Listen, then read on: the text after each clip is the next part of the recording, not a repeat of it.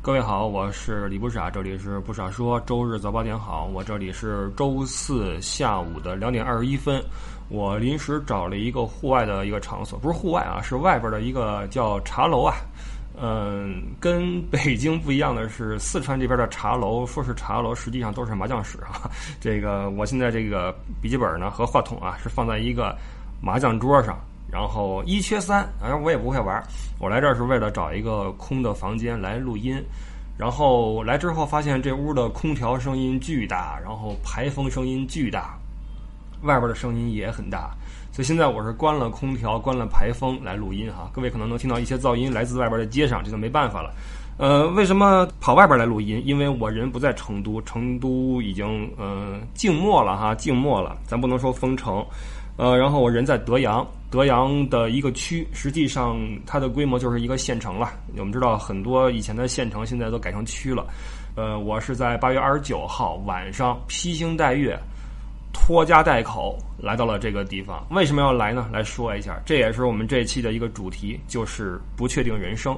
因为我发现现在的，可能包括我在内的很多人的人生都是不确定的。这两天不只有两三个人在微信上给我发消息说不傻，周日要不要说一下这个疫情的事儿？嗯，实际上疫情我们已经说很多了，嗯，但是这次确实是呃成都的这一次大的事件，又牵动了很多人的心呀。很多人也在跟我说什么情况，我们再来说一说哈。那呃，这是第一次，史上第一次有这么多听友，呃，全国各地的听友给我发消息说。嗯，不只是问我的情况，也在说他们自己的情况。你比如说，呃，这位，这位说不少老师最近的这个成都疫情这么猛，不来一期关于疫情的吗？说最近我一直在外面出差，上周日正打算回成都家里，结果通知小区被封了，呃，所以在成都开了个会继续出差，一出差被通知昨天开会的那个楼里面有密接，现在人在酒店亮起等核酸报告。目前情况是出差的工作无法展开（括弧因为是成都来的，对方基本不接待），有家也不能回，因为家里边遭封了。而小区有确诊，至少会一周起会管控。说从来没有遇到过这种情况，打工人难，企业更难，深有感悟。然后另外一个人说：“嗯，不傻，你来说说这个事儿该怎么办？”他是在哪儿啊？深圳。我们知道深圳现在也比较那什么。深圳某街道关于征用某某应该是公寓楼吧的一个函啊，说因哎这个防控工作需要，我街道现急需征用你公司位于某某区某某街道的某某某作为居家隔离酒店，限二十四小时以内交付使用，请你公司以防控大局为重，及时清租，按时交付。那么他就会跟那边去沟通嘛，说你这么临时的话，第二天搬出去这太难了。二十四小时你清出一个房间来，那请问我去哪儿呢？对吗？但是对面说不管，对面说呃，之前跟你们签过这个意向协议书，然后这个朋友就说，那你意向归意向，你二十四小时让人搬家的话，总归是很难，对吧？这是一个情况。那另外一个情况，呃，你好，我是你的呃忠粉啊，其实不用这么说啊，都是听友。我现在被困在新疆，由于疫情，北京健康宝弹窗三，想问问啊，这种情况，呃，你是怎么办的？然后我就看了一下我的健康宝，因为我很久没有打开了，打开果然啊，弹窗三，也就是说，呃，是去不了北京的，必须要，嗯，你所在的那个位置呢，是七天以内没有疫情才能够。上报一二三四五，然后消除弹窗之后进入北京。然后这位呢，他是一个体制内的工作人员，所以他跟我说话非常的小心，嗯，东不敢说西不敢说，然后说有机会以后当面告诉你，因为现在这个太危险。当然，他指的危险不是疫情的危险，那我也理解，对吧？然后我在想，这个我们现在说话已经要这个样子了嘛？呃，这是三位朋友了已经。然后我再说一个，上周我我朋友圈还发了，我说这可能是今年最后一次吃小龙虾，因为很这个季节快过去了嘛。去小龙虾一个店，在我们家旁边的一个商业街区，这个商业街区是去年几月份弄好的，弄的还是挺像样的，一共三层，很大一个街区，那基本都是餐饮。一层是那些比较小的餐饮，二层是大一些的店，那三层是一些机构。呃，比如说瑜伽呀，或者早教呀，或者什么医疗啊、按摩呀等等。那么现在的情况是，这个街区二楼跟三楼，三楼是关了百分之八十，二楼关了百分之七十。一楼一楼那块那个餐饮，因为它店小嘛，比较好盘活一些，那么是关了差不多百分之五十。这是去年刚刚建好的一个大的商业街区现在的经营状况。然后我们在吃饭的时候就跟那个老板在聊天儿。然后之前我们在这吃饭，就每一家的老板都在说我们现在在赔钱，这些店里面没有不赔钱的。那么带着这种嗯了解，我们就跟那个老板娘在聊。然后她以前是在这做服装，后来服装就。按这边的话说，开不走啊，开不起走，那就改成一个龙虾，做的很好，做的非常好。呃，然后我们就说这个，您打算对吧？这个情况怎么样？就聊嘛，辣椒肠那种聊。然后说着说着，他突然哭了，他突然哭了起来，说我们今年太难了，我们餐饮人太难了，这是一个情况。然后我又看到朋友圈里面有人在说，准备了这么久，娃的初中生活还是从网课开始了。那我能看到他内心中的一点儿小小的失落吧，因为开学嘛，呃，这两天都是在晒娃上学的哈，因为娃呃，比如说是上一年级啊，还是上初一、上高一啊，总是一个新的开始，或者大一，总是一个新的开始。作为家长，还是会有一些仪式感啊，看到孩子们呃正式的踏入一个新的阶段。但是当这一个充满仪式感的事情突然告诉你说，我们还是从网课开始吧。那么你的心中总会有一些遗憾，对吧？那么还有另外一个人说，深夜接到班主任通知，明日暂缓到校，连续五天三检，满怀开学期待的小朋友伤心欲绝，一把鼻涕一把泪的痛哭。我书包都整理好了，给同学的礼物也带上了，跟同学想说的话都想好了，又要开始了。那同时，我们的老赵啊提过几次了，跟我一起走三幺八的那个好朋友，他因为是他是人民教师嘛，他最近是焦头烂额，因为在作为老师，你要负责不仅是学生，还要负责家长的这个各个码的统计工作啊，然后也是很很很很糟心。然后另外一个情况是，今天今就是我我媳妇儿，因为她跟我一样是旅游从业者，然后在做代购嘛，我朋友圈不也有发嘛，那些包啊、表的啊，都是跟这儿倒腾。然后今天他就是一个收货的人，就很担心的问他说：“这些海外来的包裹会不会有这个传染的可能性？”然后我媳妇儿就说：“这东西你不用那么担心，对吧？一个毒性现在如何如何，另外一个呃在物体表面的存活时间如何如何。”然后对面说：“说我不是担心我被感染，我担心我被感染之后我被骂、被网暴，以后的找工作会有困难。”OK，这是。这两天，我看到和听到的一些我身边的信息，呃，然后我再说一下我的情况。我现在为什么不在成都？我是八月二十九号从成都披星戴月离开了，星夜兼程开着车，我临时决定的，临时决定离开成都。那么从今天的这个呃通告来看，这个决定是正确的，因为今儿是九九月一号，九月一号，呃，成都市政府里边出了个函，说从今天开始。一日到四日，在全市范围内开展全员核酸检测。呃，从九月一日十八时起，全体居民原则居家，非本小区居民不得进入。农村地区严格控制人员出入，外来人员必须报备，巴拉巴拉等等。那大家之前可能听说了，八月二十九号出了一个，我手举起来了啊，打了个引号，出了个乌龙。就是一个网名叫“热带雨林”的一个朋友哈，月色摇晃树影，穿梭在这位朋友。热带雨林他在网上面 PO 了个消息，说我这儿有一些啊这个消息，说成都要如何如何，轻则啊这么封，重则全城封，然后全城陷入了一片忙乱之中。忙乱就是开始去抢购，然后当天晚上有人这个抛了个海报出来啊，八二九成都热带雨林购物狂欢节，非常的形象，因为那天大家都不停的在抢购，然后我也收到了很多在成都的朋友的给我的消息啊，说不傻，你你想想办法，想想办法，怎么这么着？然后我我那天离开并不是因为看到了他的这个内线的消息，因为我是都跑路之后晚上。十一点多再看手机的时候，发现哎，还有这么一档的事儿啊，我都不知道。但为什么我决定离开呢？是因为成都的疫情这次确实是，嗯，因为暑期的一个游泳池吧，是环球中心还是哪儿的一个水上乐园，那儿有一个聚集，一个一个一个比较发散的一个传染，然后就有点扩散。那么这个情况就不是很乐观。那像我家边上的锦江区就嗯比较严重，就封了很多小区。那我的小区里面因为出现了一些密接，所以也封了三四幢楼啊。那么这几栋楼就要三天三检也好，还是几天几检也好，然后才能再出去。那让我其实我不怕封，我无所谓，对吧？家里边东西有，但是让我决定赶紧走人的是什么呢？是八月二十九号当天早上起来，我娃发烧了，他开始发烧。这是唯一让我觉得要走的一个原因，就是万一我无法想象，万一我这个楼出现了密接，甚至出现了阳性什么的，来个三天极检、五天极检，然后非必要不出楼的话，那如果我这个娃发烧起来了，然后我带他去看病出不去怎么办？当然，如果这个事儿发生了，是不是真的出不去，我不知道，我不知道，对吧？但是我不能够去冒这个险。呃，这个最糟的情况的发生需要两个条件：一是我这个娃的发烧不好啊，一直持续生病；二是真的有封锁。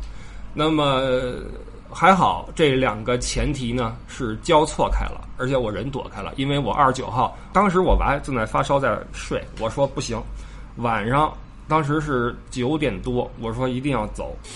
我是思路是这样的，因为一般新的一个举措、一个措施的公布呢，都是以零点为为这个开端，对吧？那我想，如果说如果今晚零点开始，比如说成都不能出去了，就是个麻烦事儿，所以今晚零点之前一定要进入德阳市的那个这个这个这个地方。然后我再一看核酸，我的核酸已经超了四十八小时，已经是七十二小时的一个核酸了。然后我再一算时间，我在二十九号这天，我是下午四点钟去核了个酸，晚上十一点的时候能不能出来不好说。那如果说下高速的时候需要我出示四十八小时核酸怎么办？所以我决定今晚一是要连夜赶路去德阳，二。不走高速，因为一旦下高速的时候要我四百二十核酸，而下午四点钟核酸报告没出来的话，我就下不去了。所以我们选择了一条小路。这时候你可以骂我，你可以说小子，你你你你你这样是那个增加传染风险什么的，你随便你怎么说啊，随便你怎么说。呃，我是选择了不走高速，然后看了一下，一百公里的路，有一百零七个红绿灯。一百零七个，当然我不是每个都踩上了，但是起码踩了一半。也就是说，那天晚上我等了五十多个红灯，又穿个五十多个绿灯或黄灯，在十一点多的时候到了德阳，抱着发烧的娃，呃，离开了成都。然后到了这边之后，再一刷，发现热带雨林热总这个乌龙出现了，说这个人因为寻衅滋事啊，因为寻衅滋事已经被拘了，因为他引起了全城的一个。恐慌，大家都在去抢货。我认识的几乎都参与了这个抢货的，呃，这个怎么说？这个过程中，然后这个这个乌龙一出呢，大家就也也很也其实也很放松，因为我觉得成都人本来就比较宽容，然后比较的安逸，对吧？难逸，然后大家都是比较的把这个事儿当成一个笑谈啊。热总如何？热总如何？哈，结果结果才几天呀？今天九月一号。热总之前预告的事情发生了，成都全市开始非必要不出小区，如何如何。然后我的娃，我的娃在到了德阳之后的第二个晚上，发烧到了四十度，当然我们去了医院啊。所以这个事儿，如果说它的时空再交错一点儿，让它发生在啊封锁的期间，又烧到四十度，然后如果我的核酸报告再没出来的话，那么这个事儿该怎么办呢？我当然现在我没有必要去想，我只是告诉各位，我们现在的生活是一种非必要生活，是一种不确定人生，这就是我这期想说的一个事儿，就是你会发现。比如说，现在我想去北京，我去不了。那为什么要去？第一，我想，比如说看看朋友，看看艾迪什么的。第二，我上次去北京，我去把我的牙齿处理了一下。我找我的那个老朋友，那个北大牙科的博士啊，曹老师，我找他，因为我信任他啊，他的手艺非常好。我去那边把我牙弄了一下，然后还要有第二次，我需要再去一次。那么现在时间到了，我还想再去一次，去不了了，因为啊，对吧？这你有必要吗？没有必要，对吧？你在哪看牙不行呢？什么叫必要呢？你家里有人去世了，这个是。必要的，其他的事儿都是非必要。所以现在我们不知不觉的，我们已经过上了一种非必要的生活和不确定的人生。什么叫不确定人生？就是我在八月二十九号离开成都的时候，包括现在，现在我看，按说我现在应该比较庆幸我离开了成都，对吧？我提前跑出来了，但是我一点开心的感觉都没有，一丁点儿都没有。我觉得，如果一个人长期的生活在庆幸之中的话，这不是什么幸福。我不认为这是一种值得开心的事情，反而这个可能会引起你的一些后怕或怎么样。对吗？那天晚上我在离开的时候，呃，老婆抱着娃在后面，娃在昏睡，发烧，我在前面开车走小路，然后黑咕隆咚，也不敢走高速。我当时就觉得这是，这这就是这种生活，它，哎，怎么说呢？我等会儿啊，我再念一句念一句话啊，也是给我自己做一个提醒。这是五月底的时候。一个口号啊，坚决同一切歪曲、怀疑、否定我国防疫方针政策的言行做斗争。所以，呃，我们不说任何歪曲、怀疑和否定我国防疫方针政策的话，好吗？不然的话，我们会被斗争。所以我们我们不歪曲，也不怀疑，也不否定。我只是想说一个状况，包括前两天在成都的一个事情，在成都，呃，锦江区封了几个小区之后，有一个女孩子在地上哭。一个应该是二十四五岁，她是想考一个什么考试？考研还是考一个法考还是考什么？第二天就要考试，结果今天小区被封了，说你不能出去。她当时那个状况呀，她蹲在地上，戴个眼镜啊，一看就是那种学习还可以，然后也不怎么惹事儿的一个特别乖的一个女生，蹲在地上，挎着一个帆布包，然后就是你知道人在茫然失措的时候，手上会有一些。下意识的动作，他就在地上那儿没有意义的在卷一株草，一边流泪，一只手在抹眼泪，另外一只手在卷着地上一株草。他说：“我该怎么办呢？我怎么办呀？”然后旁边是物业，物业很负责。物业说：“这个没有办法，对吧？不是我们为难你，你看整个小区都封锁了，我们为了防疫大局，万一你阳性怎么办？万一传播开了怎么办？对吧？我们为了这个集体负责，我们个人嘛，对吧？你看我们小区还有一个老先生出去住院，今天回家都回不来呢，所以你看，呃，有比你更惨的，万一你阳了呢？大白多辛苦，都这么配合，那你呢？”所以这个尽管说我们我们不否定不怀疑也不歪曲，对吧？但是这个情况就是你辛辛苦苦准备一个考试，考了几门了，明天最后一门，然后告诉你你不能参加了，然后可能有些地方是那个，比如说那个考试那个办公室啊能处理这个事儿，但是他应该没有这么走运。所以当我们第三年继续在这种非必要生活。不确定人生的时候，我想问问各位，你们是怎么调试你们的心理的？因为有人跟我说，不傻，看你的朋友圈总是很消极，总是很负能量。你高兴一点儿，你开心一点不行吗？你做点自己喜欢的事儿，你去读书，你出去玩一会儿。我去哪儿玩呢？真的，我我出去玩的话，如如果我自己玩的话，娃怎么办？我带着娃的话回不来怎么办？我带着你们去乐游的话，被封锁了怎么办？这些事儿。怎么办？一切都是不确定的，所以现在我觉得，嗯，我觉得可能人在根本上这种性格和需求是不一样的，包括处境也是不一样的。这几年其实有很多人过的是没有受受什么影响吧，因为有些人他本来他的工作，首先他的这个生活并不存在那种，嗯，他并不需要大范围的位移，他不需要北京、成都、法兰克福，他不需要这么跑。他甚至可以不出县、不出村儿、不出镇，对吧？然后他的生活就是每天两点一线，上班下班。然后这个小小的县城也不怎么需要防控，不怎么需要戴口罩。就算防控了一礼拜就过去了嘛。然后这个生活每一都不是每一周、每一个月、每一年的生活都是可以一眼看到头，对吧？我每天都是这样嘛，挺好的呀。那我可以想象，他们一定会会说，为什么你们这些人总想着往外跑呢？总想去旅游，还要出国，还要跨省市，还要怎么样？为什么总在乱跑呢？我认为他们会这么想，我也能理解。所以，这个当有些人，就是我们底下也会讨论说这个事儿什么时候会有一些变化。有些人，你看现在日期不是出来了吗？那几月几号啊？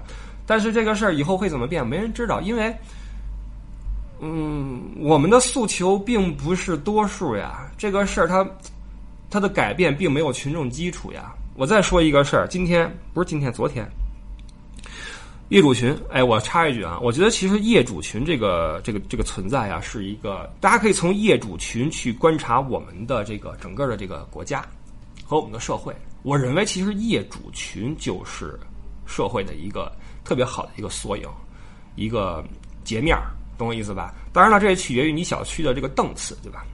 那么我们这个业主群里面，前两天就有一个人在说，说这个为什么现在了？都现在了，所谓的现在就是成都这边每天会新增一百来个啊，然后封了一些小区，然后封了几栋楼。说为什么现在了还有人在楼下遛娃，娃们还不戴口罩，娃们还聚集，为什么还是有人在小区的那个花园那边不戴口罩抽烟？当时我都震惊了。我咱先不说别的啊，这不不戴口罩抽烟，不是那那你不想请问？虽然我不抽烟。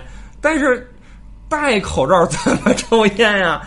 我有点没明白。然后有人就说了嘛，说那个那戴口罩抽烟这事儿不太可行啊。他的意思是这个时候就不应该摘口罩，因为命比抽烟重要。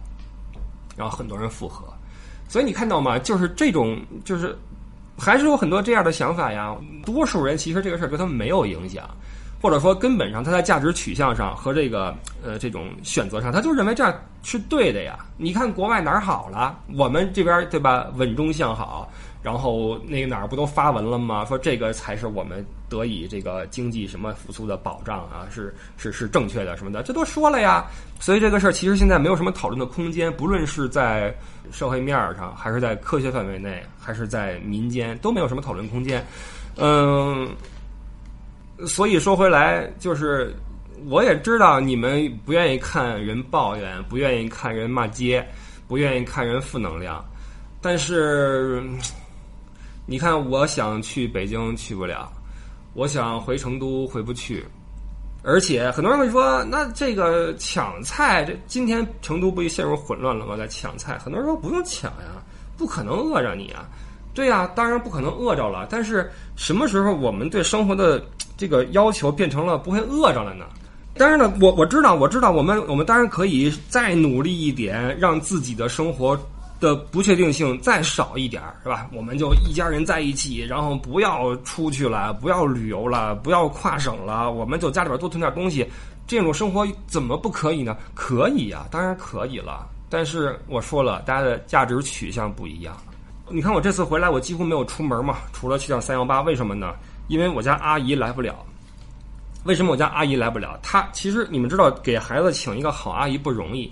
那么我们对这个阿姨很满意，她是我们小区的，这样的话，她就白天来给我们带娃，晚上就回去了，不用在我们这儿住，很合适。而且她的活儿也挺好，人也很好，我们处得很开心。我们不想轻易就换阿姨。她为什么不能来了呢？因为暑期的时候，成都的疫情防控导致很多的那种暑期学校呀、暑期班啊。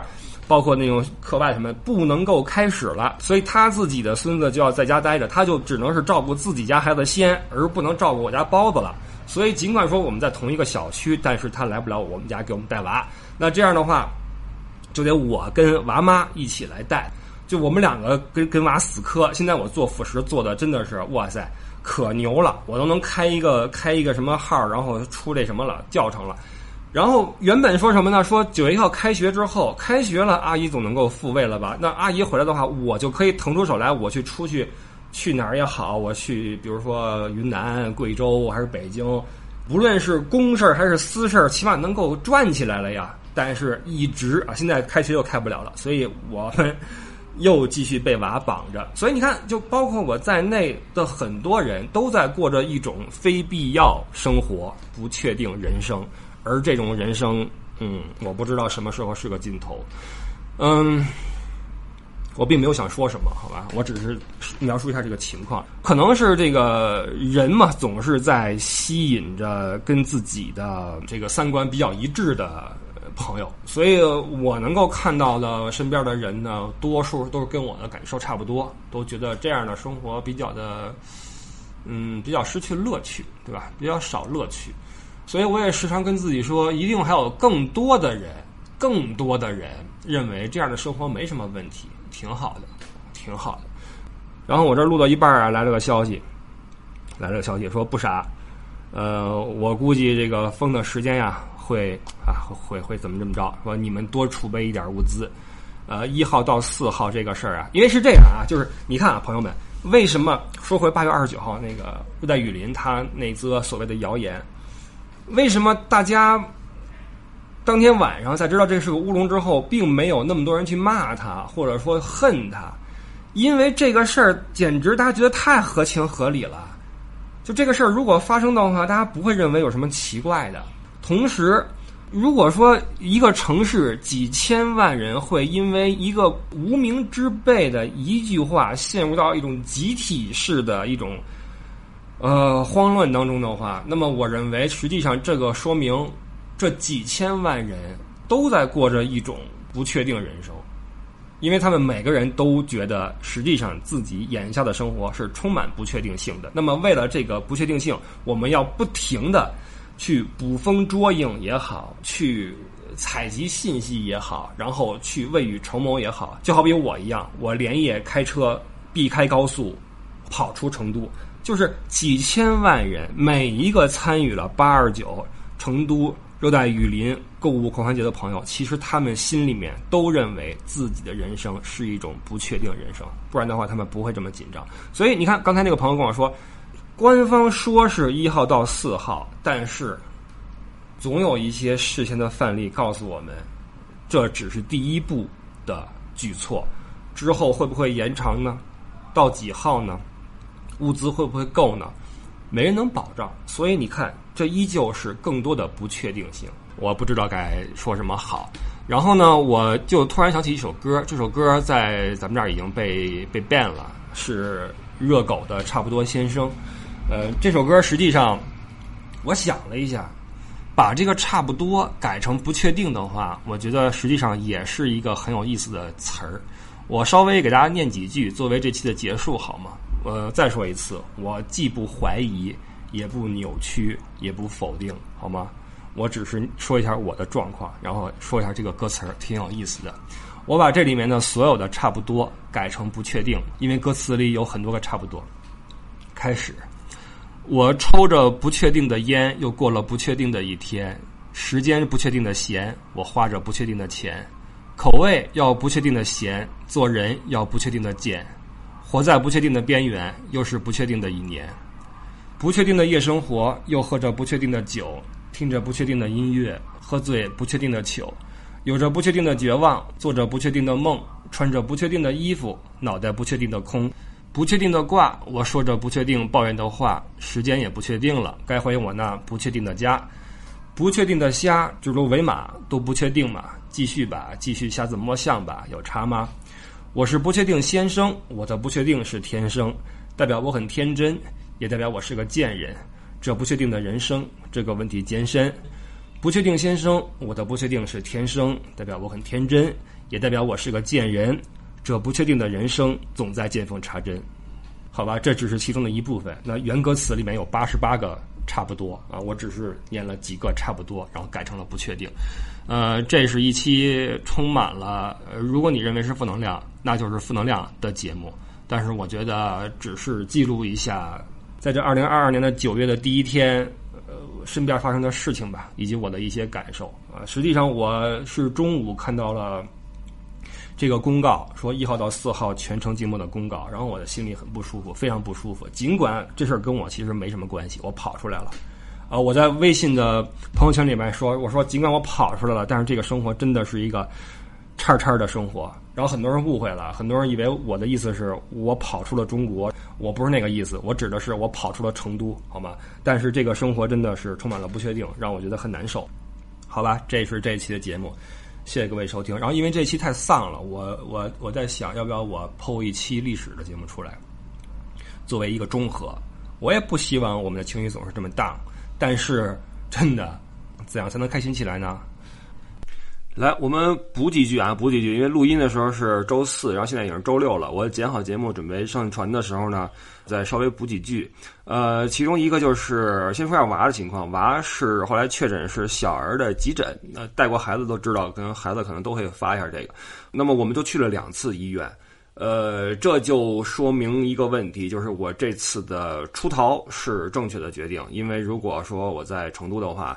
去两次医院，我估计会比较麻烦。那在这边的话，发烧去一次，然后复诊的时候去了之后又开了药，然后最近在用药，就没什么问题了。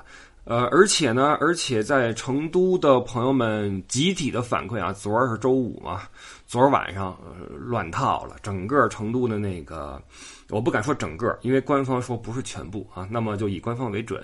呃，很多这个这个测核酸的时候呢，系统崩溃了，呃，就是每一个人都需要好几分钟的时间去刷那个录入个人信息，然后就出了很多很魔幻的照片，就是很多的大白们都。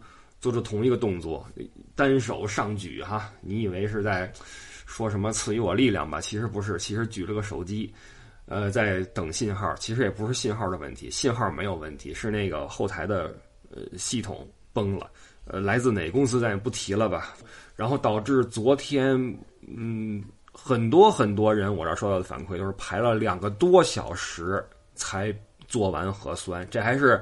趁人不多去排的队，那人多了就当天就没做出来，因为是要求是每天都要检嘛，不检的话会影响后续的一些出行或怎么样。但是昨天很多人排到了晚上零点都没有排到自己做这个核酸，呃，最后不得不上面就发了紧急发了一个文件，说今天没做成的就算了啊，说不不计较了啊，不计较了，明儿再说。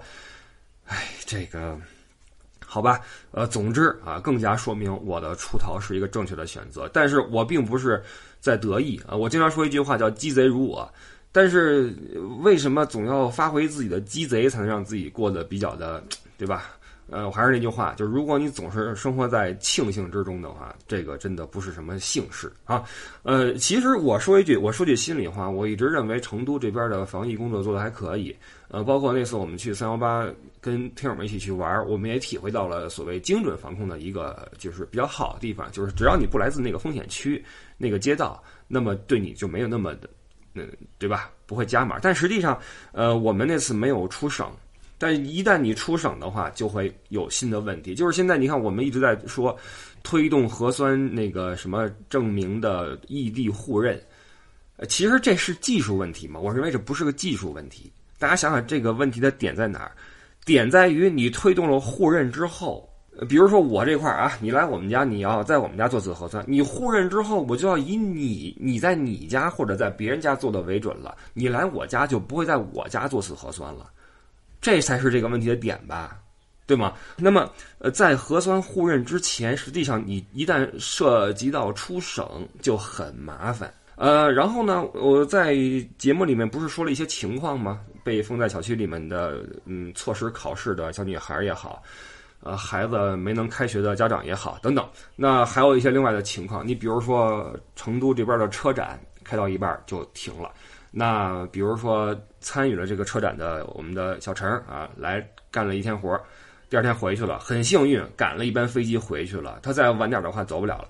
回去之后立刻被拘在家里边啊，门上贴一封条，上面写着说什么居家隔离，请群众监督啊，写了这五个字请群众监督，真的是五字真言呀，这五个字真的是力量无比的大。今天已经出来了啊，今天已经放出来了。呃，然后那个这车展还算好，车展是一半撤了。深圳的宠物展是宠物展吧？呃，刚搭好台子，都一切就只欠东风了。咣叽，那边把风扇给你关了，就这么一个情况。然后很多那个参展的展商非常的绝望，他们的士气特别的低落。我看了一个采访，因为宠物展的这个展商都是一些年轻的一些从业者。可能这个业态也是比较的一个一个新兴的业态，所以这个展商们包括这个从业者都挺年轻的。我看了一个采访，采访一个姑娘，那姑娘也是特别的沮丧，她还引用了彭磊的歌词，说没有理想的人不伤心，没有文化的人不伤心。我当然很跟她有很大的共鸣了，当然我肯定也无法切身体会到她的那种痛苦，因为他们是真的投入了时间、精力和热爱的一帮人，他们就是说。说这对我们的这个热情来说是一次巨大的打击，都不是，已经不只是钱的问题了，那真的是很痛苦的一件事儿，好吧？这个就是对节目的一点点补充。然后我最后，其实我们真的不想说疫情这个话题，但是最后我想提一句啊，就是现在是夏天的尾巴，秋天的这个开始，在这个季节、这个温度下，我们可以看一下现在这个疫情的传播速度和广度。